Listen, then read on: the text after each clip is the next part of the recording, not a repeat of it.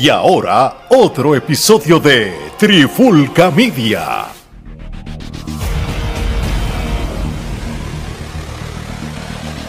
Oye, oye, oye, Alex Torres, Omar Vázquez de Trifulca Media y bienvenido a un nuevo episodio de En la Clara con la Trifulca. Y en este episodio de hoy vamos a hablar de lo que fue el season final de Dark Side of the Ring. Este, nosotros, como habíamos dicho, si hay unos episodios de Dark Side que amerita un episodio para hacer un recap o para dar nuestra opinión, pues lo vamos a hacer. Y este episodio no fue la excepción. Este fue el season final de esta temporada y es de nada más y nada menos de Marty Gennari y este episodio se llama The World According to Marty Gennari, que en otras palabras es el mundo acorde de Marty Gennari. Este, un mundo un poco fuera de, lo común.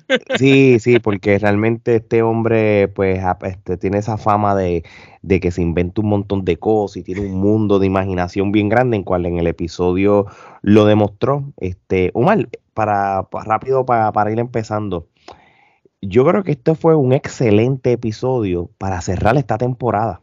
Hermano, sí, estamos hablando de eso fuera de cámara. Eh, la manera como culmina este season, ¿verdad? Este, este final de este season eh, de Dark Side of the Ring me recuerda mucho a ese primer season que fue muy bueno. Y para mí, este es el mejor final, el mejor episodio final de un season. Hasta ahora, para mí ha sido este. Eh, me gustó mucho el episodio porque esta vez estaban como que todos los componentes. Hay veces que cuando hacen episodios, pues por ejemplo, tú y yo habíamos reseñado recientemente el de Abdullah de Butcher y cuando hablamos del de Abdullah, tú y yo nos quedamos como que contra, faltó aquí quizás un poquito de la historia del lado de Puerto Rico, del lado de Japón, pero sin embargo en el de Marty tenemos la, la, versión de Marty, la versión de las otras personas, de colegas luchadores, inclusive hay pietajes bastante viejos, pero de hecho Michael también hablando sobre el mismo, este, está también la, la última esposa eh, o compañera que tuvo, ¿sabes? Es bastante interesante eso eh, per se y el episodio, la manera en que se fue, fue, como que un episodio de menos a más. Nos fue llevando prácticamente la evolución de la carrera de él, pero a la misma vez todos los tropiezos, los ups and downs, las cosas que pasó y el, y verdad, el, el amargo final, pero el deseo que él tiene de aún eh, ser recordado. Mm, y el respeto que él siente también por la industria, porque estamos ante un tipo que ama la lucha libre. No, no, yo estoy de acuerdo contigo. Y, yo te voy a decir una cosa, en el, e, este episodio pues fue uno que yo estaba esperando desde el punto de vista que en mi plano personal, eh, cuando yo empecé a consumir la WWF cuando chiquito, los eh, además del Ultimate Warrior, yo era fanático de los Rockers, pero no era por Shawn Michael, era fanático de Marty Jannetty, me identificaba mucho con él como fanático y todo. Es que él era, eh, ¿verdad? La gente solo habla de Shawn Michael por, ¿verdad? Eh, por el destaque y todo lo que ha logrado Shawn Michael.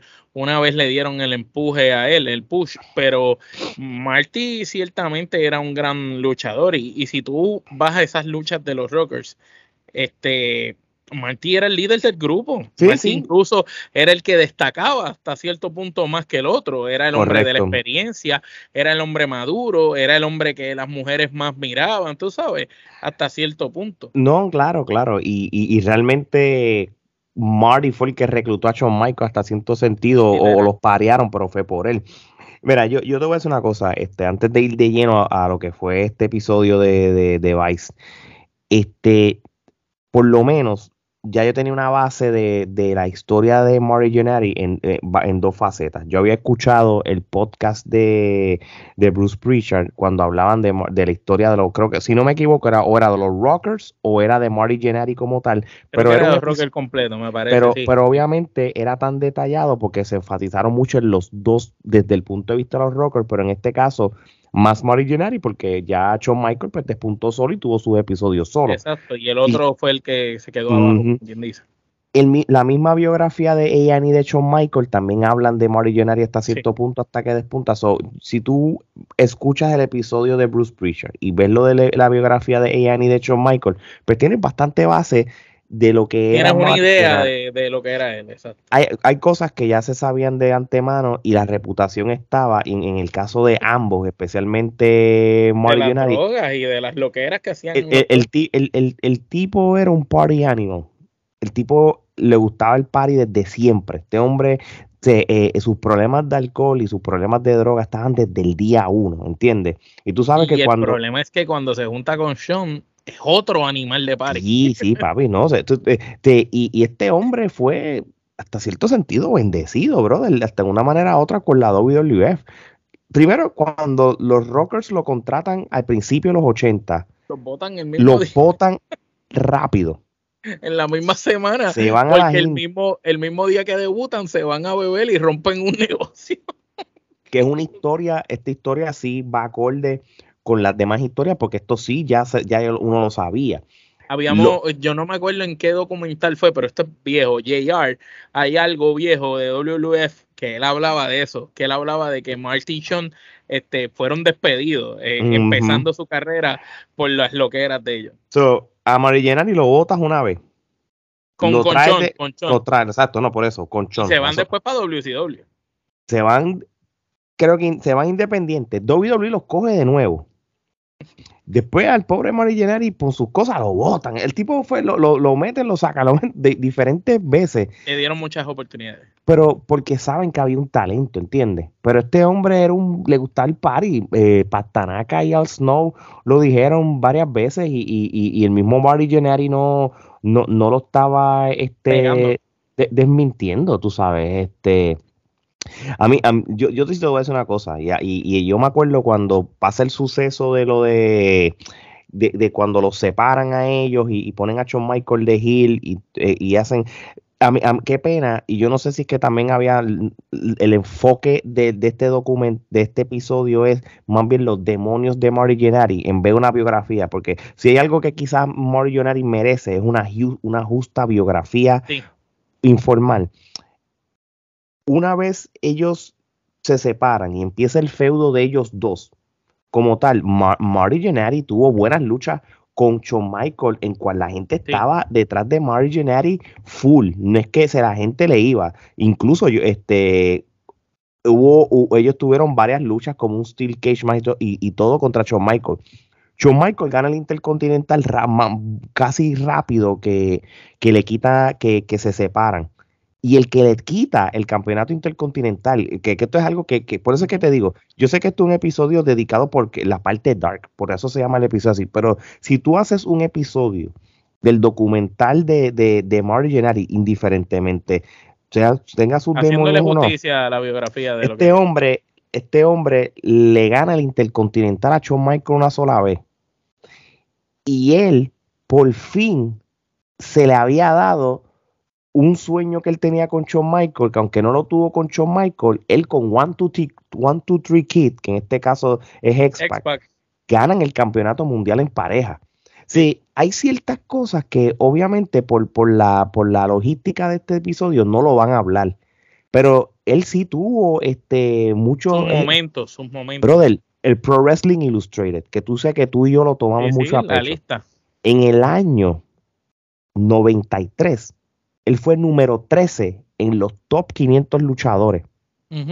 Siendo, porque acuérdate, por los feudos de Shawn Michael, le gana el título, eh, se pone Tag Team Champion con One, Two, Three Key. Yo me acuerdo que hay un Survivor Series, búsquense la gente, el Survivor Series del 93, si no me equivoco, que los únicos que sobreviven creo que es, X-Pac y él, de la manera que lo termine. O sea, el tip, yo te voy a decir una cosa, si Marty Jannetty hubiera estado con la cabeza eh, eh, como con, los pies sobre la tierra y no hubiera estado con el vicio de la droga, hubiera tenido un mejor futuro. Yo te casi garantizo que en la WWE ese hombre iba a ser grande. Y cuidado, si por lo menos tuviera una carrera casi parecida a la de Shawn Michael desde otro punto de vista, porque Shawn Michael es, es especial. Cuando tú analizas el batón, la oportunidad se la dan a Shawn Michael porque Shawn Michael estaba corrompido pero tenía los pies en la tierra y sabía para dónde ir.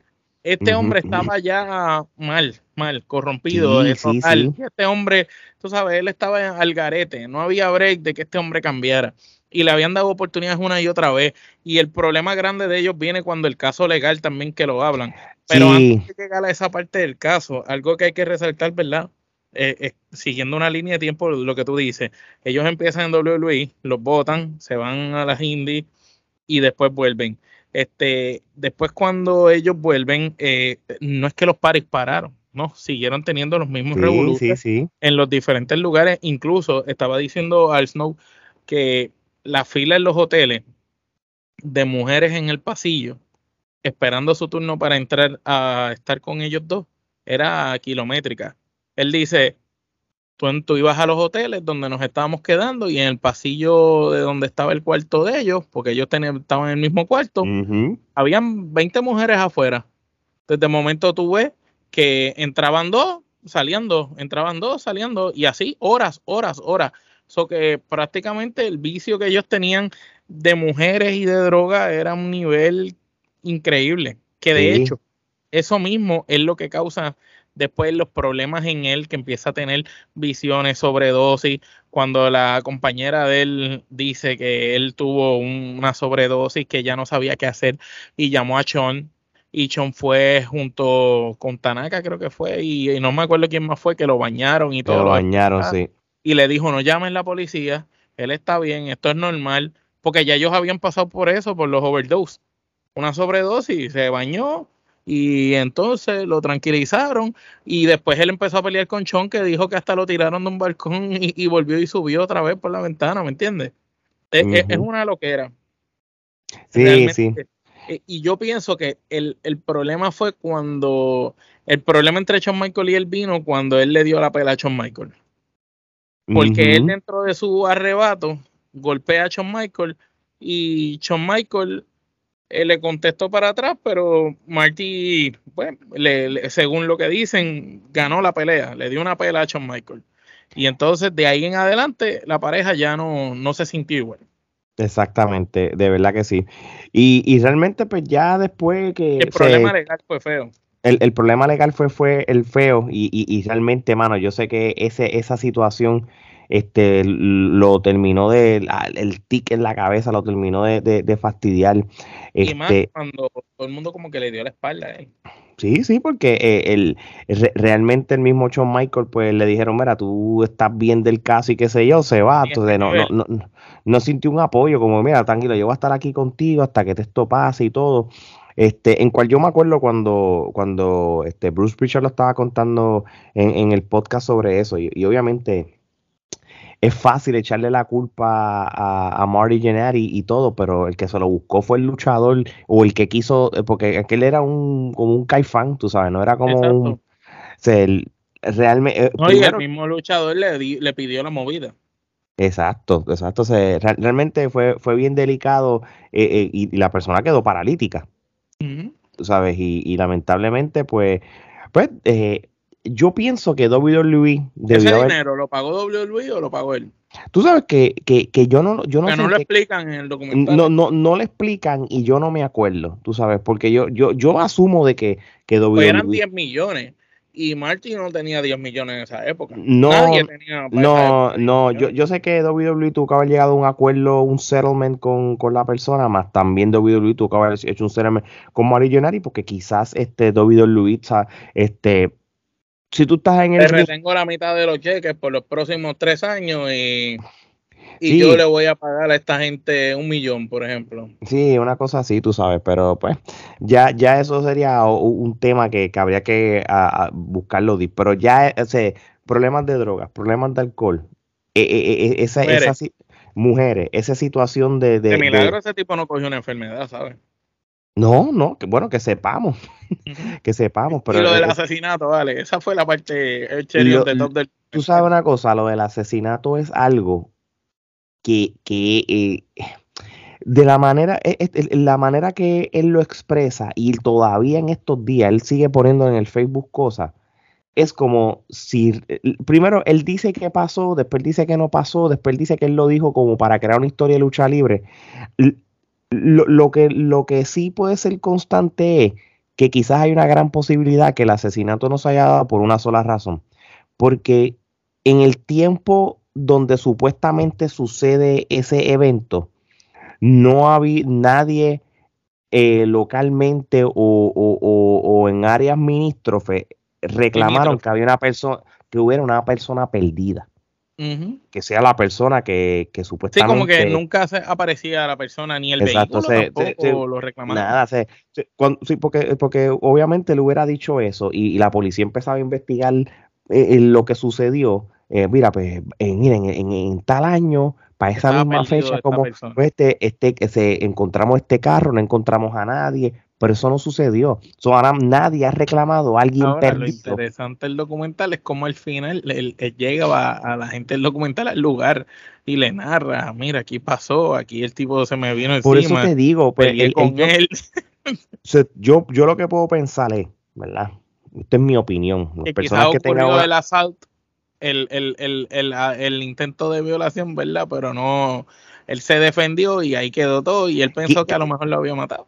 No, o, o, o, tú sabes que cuando tú en la vida pasa una situación y tú siempre le das casco, coño, de, eh, si yo debía haber tomado esto de una medida, debía haber hecho X, Y o Z, y se te queda para siempre esa como ese what if de que yo hubiera hecho qué.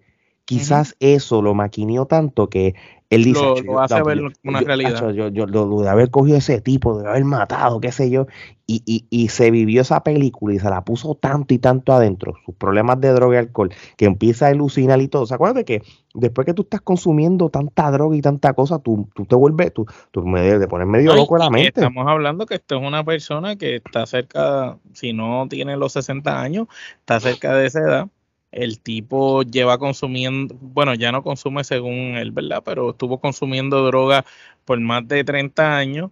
El tipo, aparte de todo eso, eso fue en la adolescencia a los 14 años, tú sabes. Eh, han pasado más de más de 30, so que imagínate todo lo que pudo haber pasado. Mm.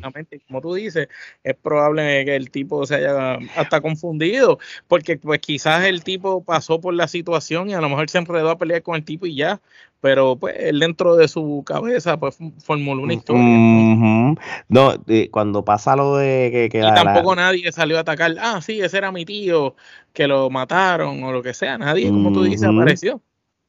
Exacto, exacto, ¿no? Y, y, la, realidad, pero hermano, como yo siempre dije, y como dije al principio, que muchas oportunidades le dio la lucha libre a él, porque por, por el talento y porque la gente le cogió cariño, tú sabes. Yo creo este que después deben de hacer un episodio de los luchadores que más oportunidades le han dado, entre ellos Jake the Snake Rover, el mismo este Scott Hall, el mismo Mari Janet y, diferentes luchadores que han tenido sus struggling con drogas y problemas. Y siempre prácticamente WWE ha dado segundas, terceras, cuartas y hasta quintas. No, eso es verdad, eso es verdad, tú sabes, porque mira, pasa lo de cuando el tipo lo encuentra en el piso que Shawn Michael y Jimmy Snuka, es Jimmy Snuka, ahora que me acuerdo, lo, recoge, qué sé yo. Lo bañan. sí. Después, después cuando lo botan de WWE o una vez que se va solo, se va para WCW por un tiempo, se va de WCW, creo que vuelve a la WWE de nuevo. O sea, el tipo tiene tantas oportunidades. Y que vuelve por, porque Shawn Michael habló con él y, vino para, para, una reunión de los Rockers. Sí, que fue en el 2009, que yo me acuerdo claramente cuando eso sucedió, mano, la gente le gustó. Tanto que, WWE lo iba a filmar. bien para ese momento. WWE lo filmó y lo iba a hacer millonario y una sí, creo que, era por un millón la firma del contrato. Y, y, la, y, la, y, la, y la caga y lo, y, lo, y lo sacan de WWE por, por, por, por eso, ni, ni porque Shawn Michaels lo llevó y lo bautizó en las aguas, brother. Y le y, hicieron las pases, porque él dice que ahí fue cuando Shawn hizo las pases con él.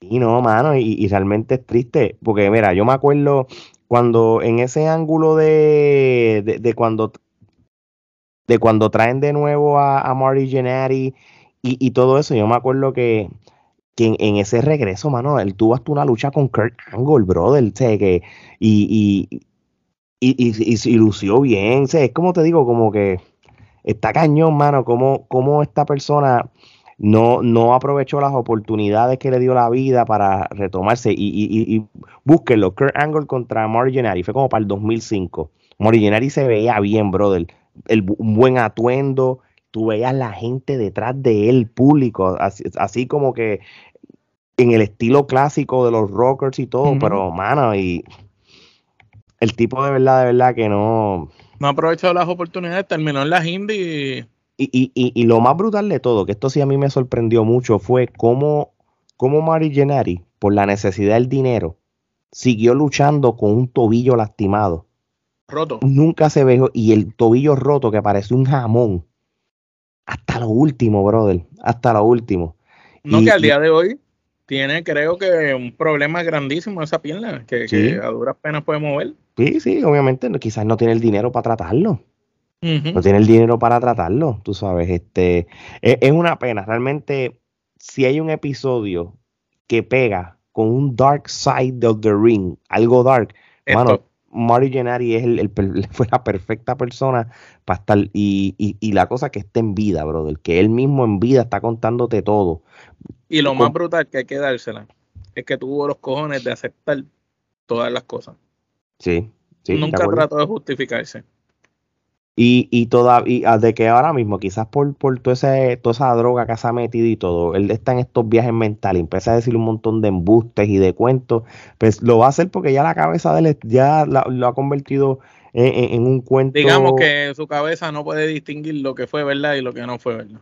Exacto, sí. Y nada, pues, eso, al, al fin y al cabo, yo, yo no, yo, vuelvo, digo, lo, lo, del, lo del asesinato, yo lo veo de esta manera. Si no encontraron nada, si no le encontraron, si no, no, hay nadie que se que está perdido o desaparecido. nadie salió diciendo, mira, mi tío, mi papá se perdió para esa época, sabrá si es mi tío el que mató. nadie dijo nada. Sí, sí, sí. Este, si quieren, este, y ahora él tiene un Facebook activo. Si ustedes quieren escucharle esos posts locos que él escribe todavía, métanse, que él todavía sí que está con esas loqueras. Él, usa un Facebook como tal y se pasa escribiendo un montón de cosas y todo, así que el tipo está al garete, el tipo lo hace para llamar la atención, dicho por él, le gusta llamar la atención. Y él va a decir un montón de cosas bien incoherentes, quizás cosas racistas, aunque él se arrepienta o se inventa historias como la del asesinato, pero pero ese, ese es Marty Gennari, así vamos a ver.